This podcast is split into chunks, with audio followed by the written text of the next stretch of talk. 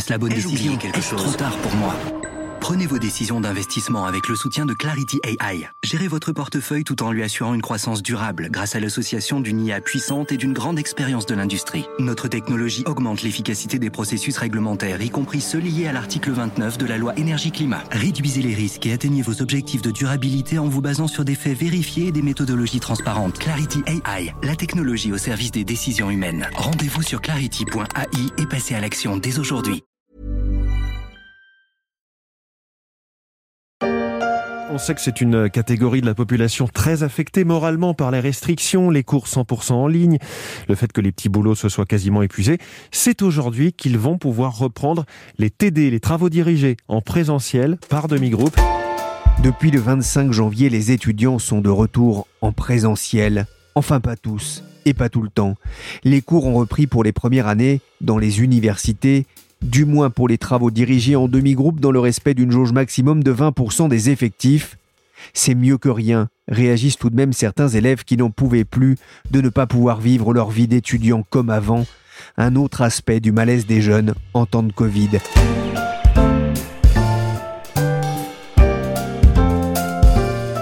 Je suis Pierrick Fay, vous écoutez La Story, le podcast d'actualité des échos, et on va revenir sur une pandémie qui met aussi à l'épreuve les nerfs des étudiants et des jeunes actifs. La guerre d'Espagne a commencé en 1936. Répétez. La guerre d'Espagne a commencé en 36. En quelle année? En 36. Quoi La guerre d'Espagne. En quelle année En 36. Quoi La guerre d'Espagne. En quelle année En 36. Terminée en 36 Non, non, elle a commencé en 36. Bravo, vous avez mérité une petite récompense. Les cours à la maison ça aurait pu être pire. Imaginez si vous aviez reçu cette machine à apprendre tout droit sortie de l'étrange film Les sous-doués passent le bac. On n'a donc pas sorti la boîte à gifles pour autant. Depuis la rentrée de septembre, les étudiants ont mal au crâne et supportent pour certains de moins en moins les études en distanciel. Il faut dire qu'à la différence des collégiens ou des lycéens, ils n'ont pas repris le chemin de leur université depuis fin octobre. Je vous ai déjà parlé dans la story de celle que l'on appelle la génération sacrifiée. Ces jeunes qui arrivent sur le marché du travail ou qui ont commencé leur vie active entre pandémie et chômage endémique en France. Depuis quelques semaines, le gouvernement est alerté sur le malaise des étudiants.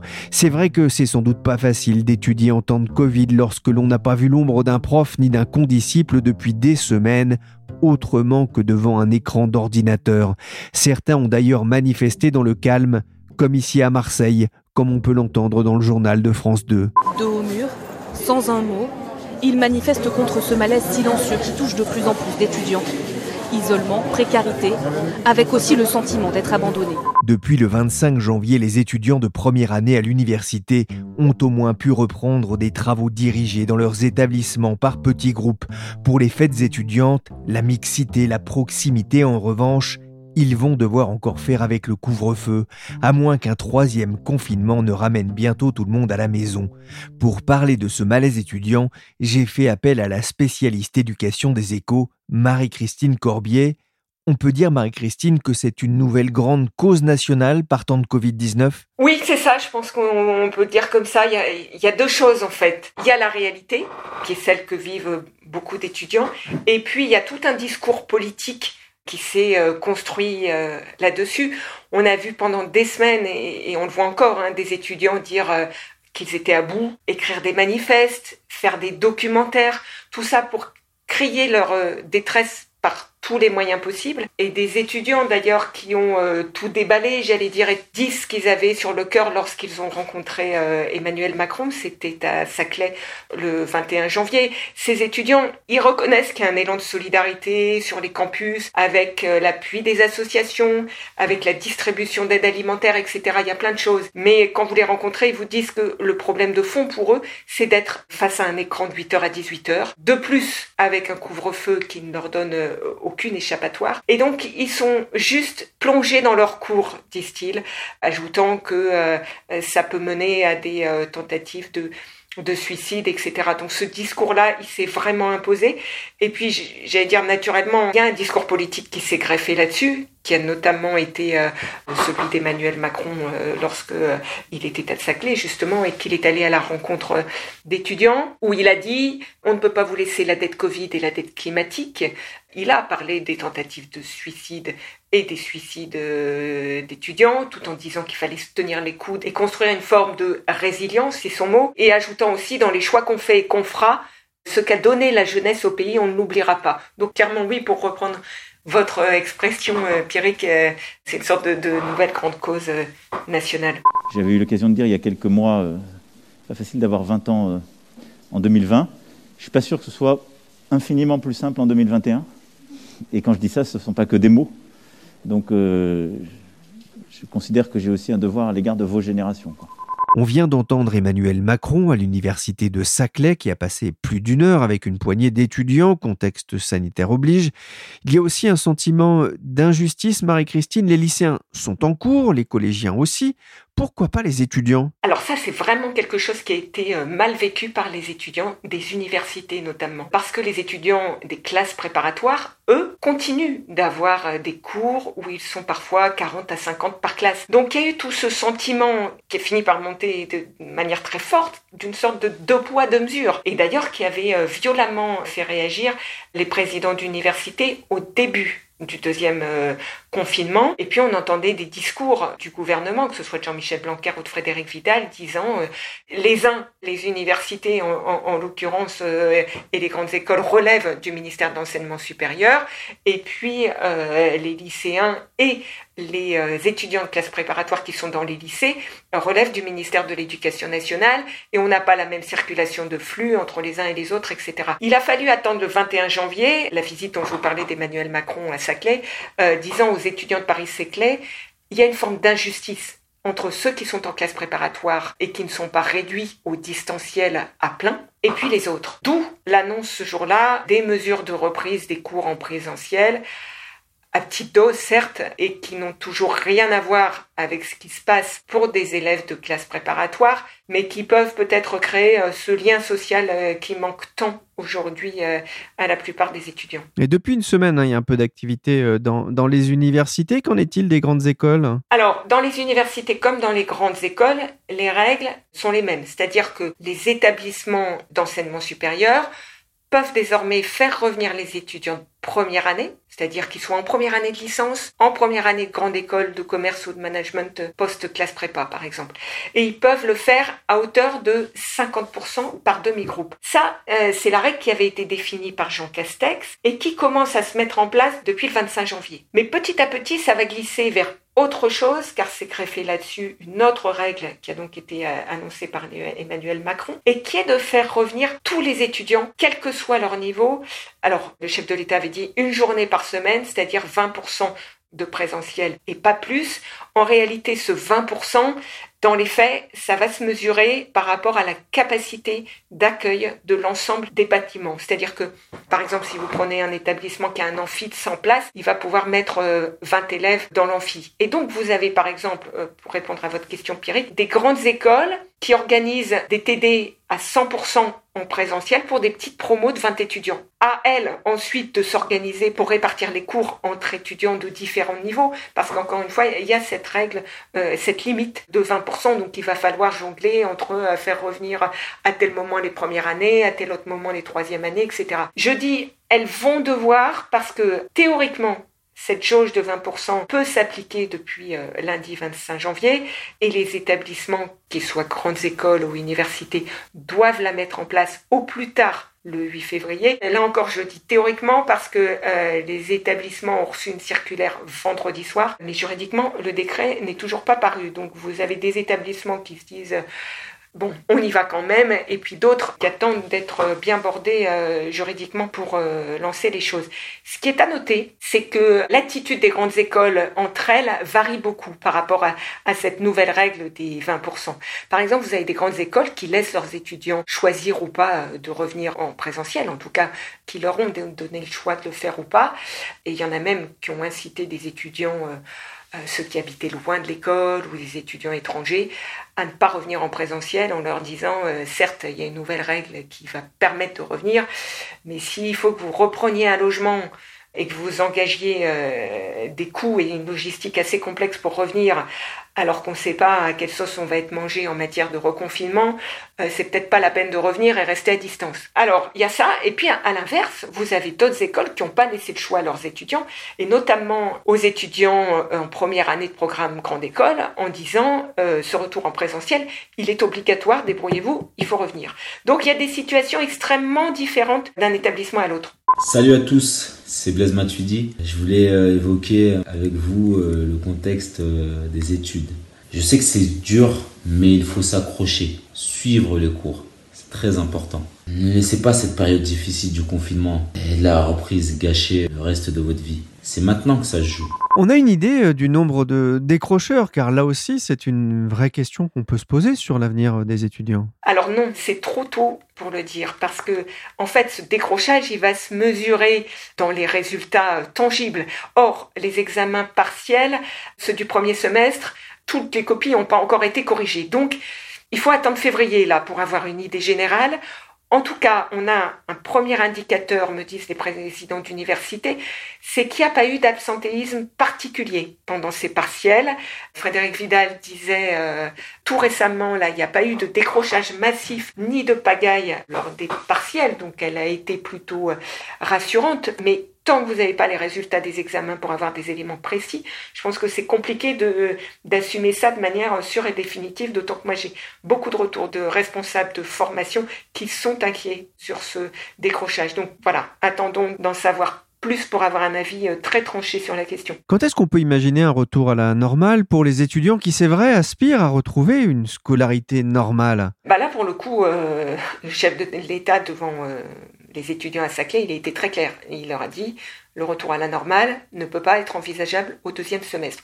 Et il ajoutait on aura un deuxième semestre avec le virus et beaucoup de contraintes. Donc euh, le retour à la normale, il n'arrivera pas avant, euh, avant la rentrée prochaine, avant septembre 2021.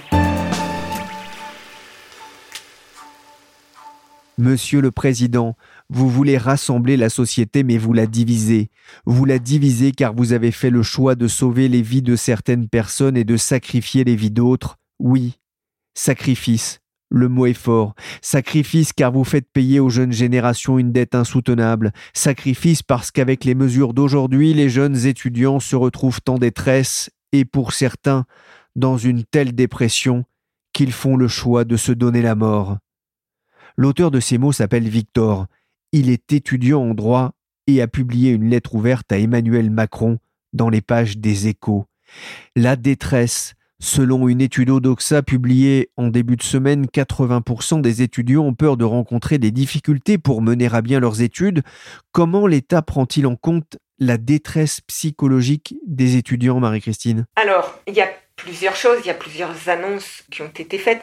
Un directeur de santé, euh, de service de santé universitaire me disait euh, encore hier, on propose des séances avec euh, un psychologue parce que en l'occurrence ça fait partie des annonces du gouvernement et les étudiants nous disent c'est gentil merci mais le problème c'est le présentiel et c'est pas seulement les cours en présentiel qui demandent, c'est juste pour revenir pour du lien. Et c'est pour ça que vous avez d'ailleurs certains établissements qui cherchent uniquement à ouvrir des salles juste pour que les étudiants puissent euh, venir travailler avec euh, toutes les règles d'espacement entre eux, etc. et de protocoles sanitaires stricts qu'ils ont à mettre en place, mais pour recréer du lien. Après, sur la question du soutien psychologique, l'exécutif a annoncé euh, le dispositif de chèque psychologique pour donner accès pour l'étudiant qui en éprouverait le besoin à un parcours de soins sans avance de frais parce que les psychologues qui sont sur les campus, ils sont tellement débordés euh, qu'il fallait donner euh, la possibilité à des étudiants qui en éprouvent le besoin d'avoir des consultations euh, prépayées en quelque sorte en ville. Voilà, donc il y a eu cette mesure qui a été annoncée en termes de soutien psychologique. Vous avez aussi des postes d'assistante sociale qui ont été annoncés par la ministre et qui sont là encore destinés à, à apporter un soutien aux étudiants. Il y a des critiques derrière évidemment qui sont de dire euh, c'est pas avec ça qu'on va résoudre les choses, mais ça fait quand même partie des annonces parce que le, gouvernement ne pouvait pas rester inactif par rapport à ça. Et puis vous avez, alors c'est pas directement une réponse psychologique, mais, mais, quand même dans certains cas ça peut être un, vrai vrai sujet. Ce sont les repas des Crous à 1 euro aux étudiants qui ne sont pas boursiers et aux étudiants étrangers et à raison de deux repas par jour. Ça c'est ce qui a été annoncé et c'est ce qui est en place depuis lundi parce que il y avait d'un côté des étudiants boursiers qui avaient cette possibilité d'avoir un repas à 1 euro une fois par jour. Et puis euh, comme souvent vous avez euh, des, effets de seuil c'est-à-dire qu'il y avait des étudiants qui n'étaient pas boursiers ou qui étaient euh, des étudiants étrangers et qui avaient un vrai problème en la matière. Donc maintenant c'est pour tous en fait les repas crous à 1 euro deux fois par jour. Mais vous ne croyez pas qu'on pourrait avoir un budget qui soit dédié au soutien matériel pendant un temps donné pour permettre à ces étudiants de ne pas décrocher. C'est-à-dire que, oui, parce que vous savez, le quoi qu'il en coûte, doit aussi s'appliquer à ces étudiants. Et on a entendu Rachida Dati, maire du 7e arrondissement de Paris, c'est un quartier étudiant. Elle demande à l'État d'allouer un revenu minimum aux étudiants en situation de fragilité euh, sociale tout le temps où l'activité économique euh, restera euh, réduite. Hein. Vous en parliez hein, de ces repas au, au. Hein. C'est vrai qu'on a dit souvent qu'on passait, que les étudiants passaient à la soupe populaire. C'est quelque chose qui est très marquant. Ça, c'est une réalité. Le malaise étudiant est aussi financier? Il l'est aussi pour plusieurs raisons. J'allais dire parce que la crise a évidemment conduit les étudiants à perdre leur petit boulot. Et ce que disait euh, l'Observatoire de la vie étudiante vient de, euh, de publier une grosse enquête sur les conditions de vie étudiante. Qui se disait, euh, c'était hier, c'est que ce malaise financier, il allait être renforcé parce que euh, l'étude euh, qu'ils ont faite, c'était en lien avec le premier confinement. Et depuis, il y a évidemment des familles qui ont perdu les emplois, etc. Donc ce malaise financier, il va se renforcer. Et on voit bien que les réponses à faire à la jeunesse sont un vrai sujet. Pour répondre à votre question sur ce revenu minimum aux étudiants, Emmanuel Macron a fermé la porte à la possibilité d'ouvrir l'accès au RSA aux jeunes de moins de 25 ans. C'était début décembre. Depuis, on sent, et on a eu d'autres annonces, on a le ministre de l'économie euh, Bruno Le Maire qui jugeait tout dernièrement euh, intéressante la proposition du délégué général euh, de la République en marche Stanislas Guérini consistant à créer un prêt à taux zéro de 10 000 euros pour les jeunes de 18 à 25 ans, l'idée étant que ces prêts euh, seraient remboursés plus tard, disait Bruno Le Maire, que si on a la faculté de les rembourser parce qu'on a trouvé un métier, un emploi euh, qui permettrait euh, de les rembourser. Donc on a parlé de, de bouclier anti-crise, mais l'idée du gouvernement est d'aller au-delà de ça, c'est-à-dire d'un dispositif qui aurait vocation à être pérennisé. Tous les étudiants euh, n'accueillent pas ça euh, d'un bon oeil. Vous avez la FAGE qui est euh, très critique, par exemple, par rapport à ça. Le fait de, dire aux étudiants qui sont en difficulté financière, vous allez pouvoir faire un prêt est une idée qui passe mal. Et à l'inverse, vous avez du côté, par exemple, des grandes écoles de management, des, étudiants qui font déjà des prêts à la banque avec des intérêts qui se disent pourquoi pas un prêt où, il n'y aurait pas ces intérêts. Donc en tout cas, c'est un vrai sujet qui est sur la table.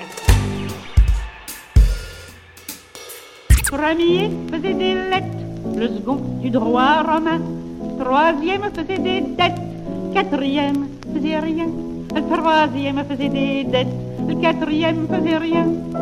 D'une femme assez gentille, envers tous amoureux, et comme c'était une bonne fille, elle les rendit heureux comme c'était une bonne fille, elle est Yvette Guibert est la complainte des quatre étudiants. On savait rendre les étudiants heureux en 1934, mais en cette année 2021, où il est fortement déconseillé de multiplier les câlins, les étudiants ne sont pas les seuls à se plaindre, ou en tout cas à avoir des raisons de le faire lorsqu'ils regardent en avant.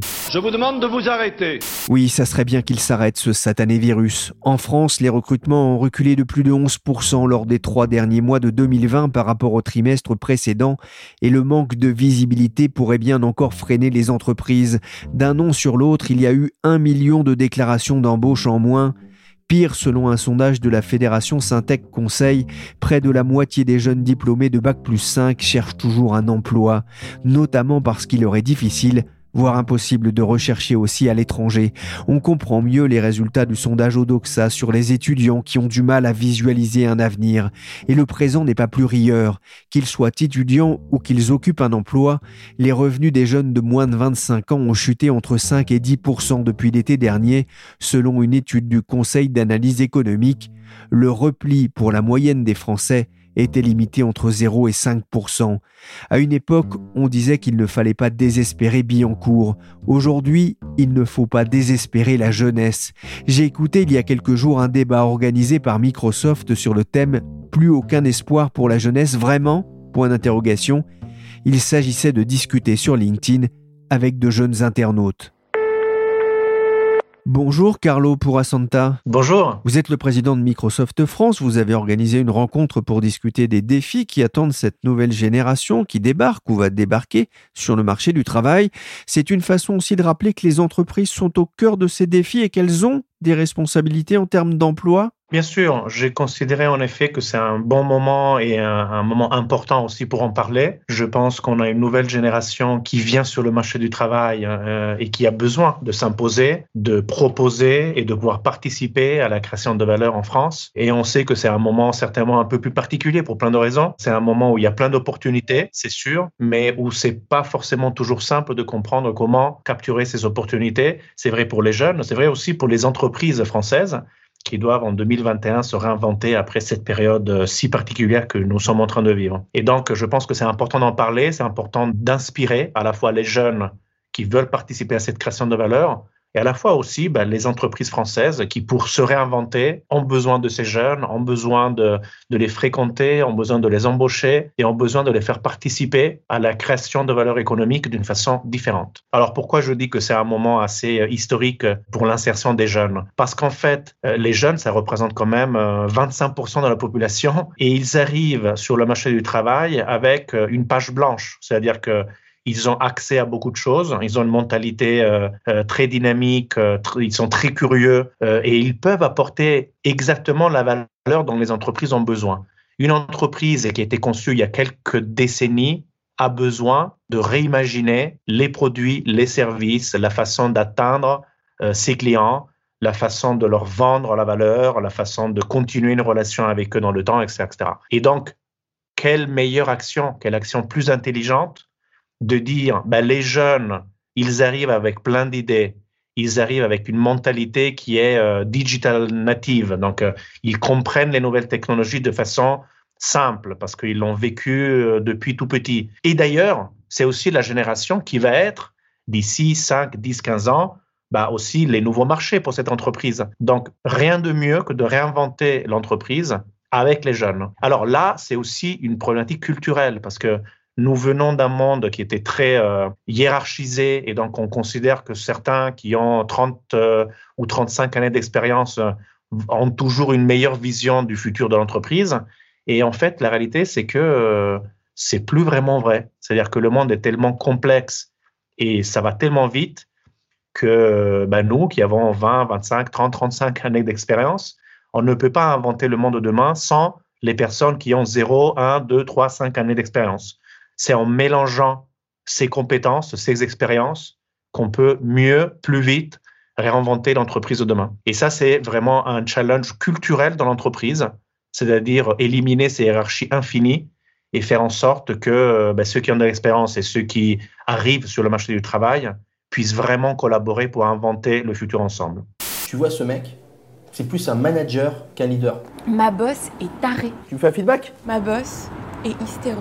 Il a envoyé un mail à Swan plus 3 sans mettre Swan plus 1 en CC. La question hiérarchique dans les entreprises, petites ou grandes, tout un programme pour ceux qui ne connaissent pas les us et coutumes, traités ici avec humour par les Parisiens au bureau. Carlo Purasanta, vous parlez d'une génération connectée. Cette connexion aux nouvelles technologiques, c'est leur meilleure arme? Je pense que c'est probablement l'élément qui leur donne des armes. C'est pas la seule arme. C'est ce qui les différencie de nous. C'est-à-dire que notre génération, c'est plutôt euh, la télévision, puis l'ordinateur quand on avait 20 ans, puis le smartphone quand on avait 30 ans. Donc le digital a commencé à faire partie de notre vie quand on était adolescent ou adulte. Et eux, effectivement, ils sont euh, voilà nés à l'intérieur de cette de cette culture. Ça, c'est pas le seul élément. Je pense que ça leur permet d'avoir aujourd'hui, quand ils utilisent bien sûr euh, ces outils bien, ils ont accès d'un point de vue de la formation, de l'information, euh, du role modeling, euh, ils ont accès à une quantité euh, et à une qualité aussi de contenu qui pour nous était euh, bah, pas vraiment à portée de main. Donc nous, c'était livres et journaux. Eux, eux c'est livres, journaux et accès digital à tout. Ça fait que l'opportunité est énorme. Donc pour ceux qui sont malins,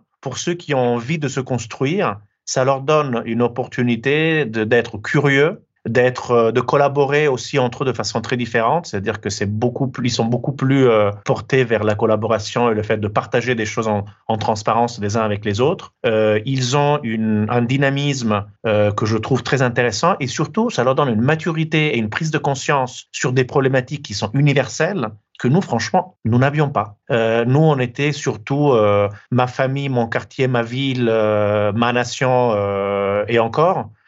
Eux, ils sont la planète d'abord et après euh, mon quartier. Donc, je pense que le, le, ils ont une, vision universelle qui est due, euh, voilà, à cet accès assez infini au contenu. Alors, j'insiste bien sur quand ils l'utilisent bien, parce que je pense que le grand challenge, c'est que ces outils euh, digitaux donnent accès à tout, mais je pense que là où on a eu plus de difficultés, c'est nous les adultes, c'est-à-dire les parents, les éducateurs, enfin le système euh, structuré autour de ces jeunes, bah, on a eu un peu plus de mal probablement à leur donner du coaching pour faire un peu la différence, entre, la différence entre ce qui est bien, ce qui est mal, ce qui est utile, ce qui n'est pas, etc., etc. Donc c'est beaucoup d'opportunités mais il faut qu'ils arrivent aussi à acquérir un peu de recul sur l'utilisation de ces outils, sur une espèce de sagesse euh, pour faire la différence. Donc c'est beaucoup d'opportunités, mais ça ne veut pas dire que après que tous les jeunes l'utilisent bien et parfois on peut se on peut se perdre aussi parce que quand il y a beaucoup de contenu, on peut se perdre aussi. C'est plus facile aussi de ne pas voir comment bien l'utiliser. Je parlais de la forte baisse du taux d'emploi chez les jeunes diplômés. Il y a un fort sentiment de malaise chez les jeunes. C'est quelque chose que vous avez aussi ressenti ou que les DRH ont pu ressentir au sein de votre entreprise? Alors oui, alors ça, ça a été effectivement une, euh, un moment d'apprentissage pour nous tous. C'est-à-dire qu'en 2020 et puis dans ces premières semaines de 2021, on voit effectivement que les jeunes, non, je dirais pas qu'ils ont plus de mal que les autres de s'adapter, mais ils souffrent un petit peu plus parce que bah, il faut se rappeler quand nous on avait 20 ans en fait le moment de la rentrée dans le monde du travail et c'est aussi une opportunité de rencontrer de nouvelles personnes, d'apprendre et de et de, de voir des gens. Ben, on l'a fait à l'école, on l'a fait fait dans les écoles, dans l'université et on veut le faire au bureau. Alors c'est clair que quand on commence euh, une nouvelle occupation et qu'on est en remote et qu'on est confiné euh, souvent dans des appartements, surtout quand c'est à Paris dans des, des, des plutôt petits appartements, bah c'est compliqué. C'est compliqué. Donc nous avons eu beaucoup de feedback de cette génération, mais ça a été utile je pense, parce que on les a entendus. Ça nous a poussé à réimaginer notre communication et nos, et nos formats de meeting, de créer beaucoup plus d'espace informel, planifié mais informel, ce qui est très difficile à faire dans les outils digitaux. Euh, ça remplace pas complètement la machine à café, mais en fait, ça permet d'avoir euh, voilà une euh, une interaction non prévue, non structurée avec des gens qui se connaissent pas forcément et du coup, c'est une une opportunité de rencontre. Voilà, dans un bureau physique, ça ça arrive euh, plus facilement d'un point de vue euh, machine à café couloir, et ben dans un monde complètement virtuel, il faut s'organiser. Il faut s'organiser pour que ça se passe. Donc il faut le, le mettre dans l'agenda. Voilà. Donc ils nous ont poussé à reconcevoir ça, et je pense que ça c'est utile pour eux et puis pour tous ceux d'une autre génération qui ont pu euh, bien sûr en profiter aussi. Donc on voit que, que, la jeunesse n'est pas du tout euh, unifiée. Il y a la jeunesse qui a la chance de faire des études, puis celle qui n'a pas cette chance-là. Il y a la jeunesse, les 35 000 étudiants qui signent une pétition pour un réveil écologique et donc qui disent qu'ils ne travailleront pas pour des entreprises avec un, un impact environnemental négatif. On vient d'entendre Alizé Lozac-Meur, cofondatrice de Make Sense, invitée à vos côtés dans ce débat sans tabou. C'est aussi une génération souvent en quête de sens et qui a parfois du mal à en trouver dans les entreprises face à des défis plus vastes que sont le réchauffement climatique ou le creusement des inégalités. C'est à l'entreprise de s'adapter ou aux jeunes de s'adapter à l'entreprise? Ben, Je pense que les deux, les deux doivent faire un pas. Donc euh, moi, j'ai beaucoup d'opportunités pour discuter avec les entreprises. Donc bien sûr, je pousse les entreprises et nos clients, nos partenaires à créer le bon contexte pour les jeunes. Hein. C'est ce que je disais, c'est cette culture plus horizontale dont on a un grand besoin en France. Donc je pense que ça, c'est à l'entreprise de le prévoir, de faire un effort, de, bah, de faire participer les jeunes de façon plus directe, plus active dans l'entreprise. Je pense que les jeunes, ils sont prêts. Je pense que les jeunes, ils, feront les pas parce qu'ils ont envie de participer. Euh, je pense qu'ils ont besoin de se sentir responsables et responsabilisés pour la résolution de ces équations de l'entreprise. Euh, nous, on a vu chez Microsoft, quand on le fait, quand on permet aux jeunes de dire, ben, OK, donc vous voulez participer à telle construction, euh, ben, on, vous donne les clés, venez nous dire comment vous pensez qu'il faut faire les choses. Ben, ils sont créatifs, ils, se mettent ensemble, ils vont demander du coaching à des gens qui ont plus d'expérience et ils arrivent avec des solutions.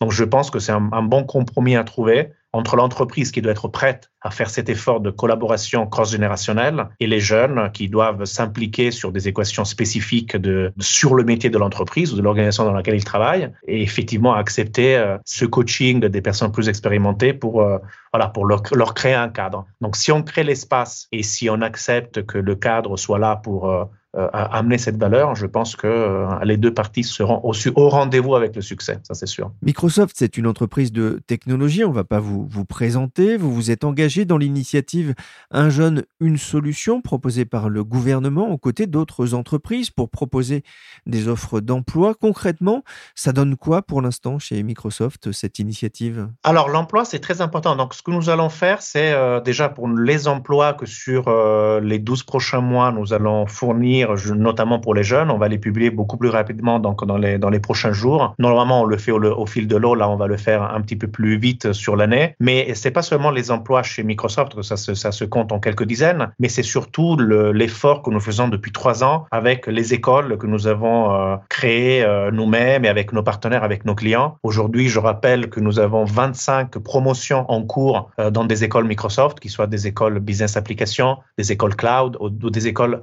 intelligence artificielle. Nous avons commencé en 2018 avec une première promotion Microsoft et donc arriver à 25, c'est déjà un très bon résultat. Et ça veut dire euh, bah, quelques centaines de, jeunes, jeunes au sens large, donc c'est des jeunesses dans le sens plus large du terme. Ça peut être des, des, des jeunes qui sortent d'école, ça peut être des, des chercheurs d'emploi qui veulent se euh, remettre à travailler dans, dans, un domaine qu'ils aiment plus, comme par exemple le digital. Et là, c'est quelques centaines d'opportunités. Euh, donc, c'est des mois de formation, c'est des mois de professionnalisation au sein d'une entreprise, et on a des retours euh, euh à l'emploi qui sont très importants parce que c'est plus de 90%, 94% pour être précis. Donc, ça veut dire que c'est des écoles qui ont un, une possibilité vraiment de trouver un, un, métier très intéressant dans le digital. Et donc ça, c'est une super initiative. On continue à faire croître cette initiative en 2021-2022. On veut arriver en tout à 50 promotions. Donc voilà, voilà un parcours où l'entreprise euh, Microsoft s'est mis à travailler, pas tout seul, avec plan pour la construction des, des curricula et ensuite avec euh,